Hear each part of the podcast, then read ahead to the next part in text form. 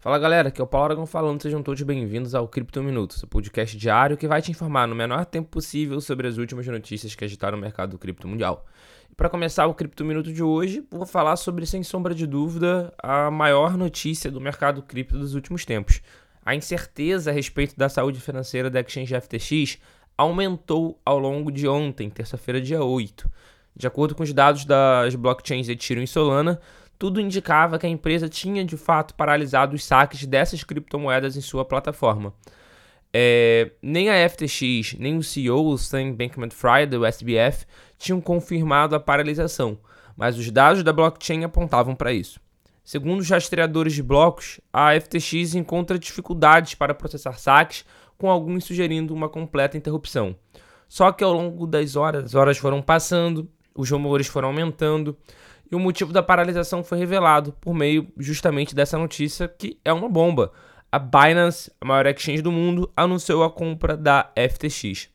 Tanto o CZ, que é o CEO da Binance, quanto o SBF, que era o SEO da FTX, confirmaram a informação.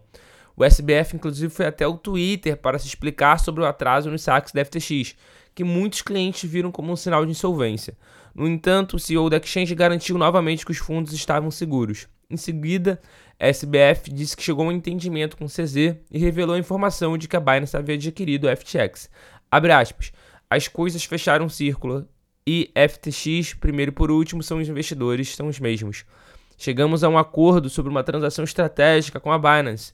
Um enorme obrigado a CZ, Binance e todos os nossos apoiadores. Este é um desenvolvimento centrado no usuário que beneficia toda a indústria. Fecha aspas. Logo em seguida, a explicação de SBF CZ também foi ao Twitter e explicou o que aconteceu. Aparentemente, a FTX enfrentou uma forte crise de liquidez que ameaçou deixar a empresa sem fundos e precisou da ajuda da Binance. Com isso, a gigante chinesa aproveitou e fez a compra da plataforma rival. Ou seja, com apesar do da FTX falar que tinha todos os fundos a salvo, muito aparentemente, né, digamos assim, é, a, a grande onda de saques causada também pelo tweet do CZ falando que ia vender todos os seus FTTs fez com que a FTX ficasse, sim, insolvente.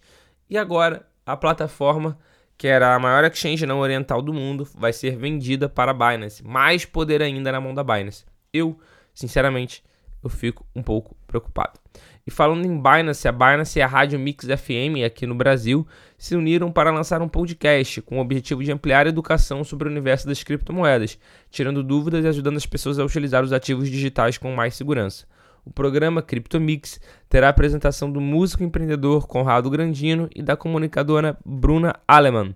A estreia ocorre, ocorreu, na verdade, ontem, nesta terça-feira, dia 8.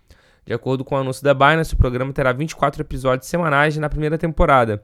Cada episódio tem média 30 minutos de duração e irá ao ar às terça-feiras às 7 da manhã. Será possível ver o programa no perfil da Rádio Mix nos tocadores Spotify, Apple Podcasts e Google Podcasts.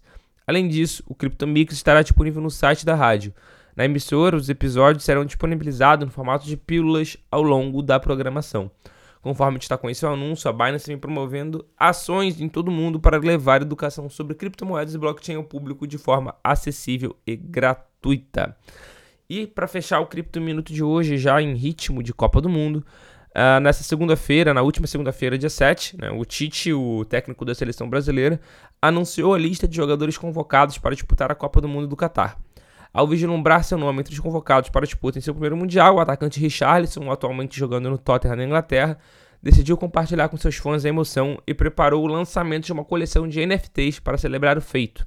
O lançamento é fruto de uma parceria entre o jogador e a IDG, que é International Digital Group, com quem Richarlison já havia lançado uma coleção de NFTs em junho deste ano. Em menos de 30 dias, mais de, colecionáveis, mais de 500 colecionáveis digitais haviam sido vendidos para os fãs do jogador. Os tokens não fungíveis, né, os NFTs comemorativos, já estão sendo negociados no site da IDG pelo valor mínimo de 104 reais. A iniciativa de Richarlison não é única no Brasil. Maior estrela da seleção brasileira atualmente, o Neymar, anunciou o lançamento de uma coleção de NFTs e de um metaverso próprio em 24 de outubro. Vale ressaltar que Neymar não é um novato no espaço da Web3. No início desse ano, o craque do Brasil do Paris Saint-Germain adquiriu dois colecionáveis da mais popular coleção de NFTs do mercado, o Bored Ape Yacht Club, o BAYC. Inclusive chegou a escolher um deles para ilustrar suas fotos no perfil das redes sociais. Ao anunciar o lançamento da coleção, o jogador destacou seu engajamento com o ecossistema. Abre aspas. Todos vocês sabem quanto amo minha coleção de NFTs. Agora, finalmente, meu projeto pessoal Web3 vai sair. Eu estou muito animado para todos vocês conhecerem. Fecha aspas. Esse foi o Cripto Minuto de hoje. Muito obrigado pela sua companhia. Eu espero ver todos vocês aqui novamente amanhã. Valeu!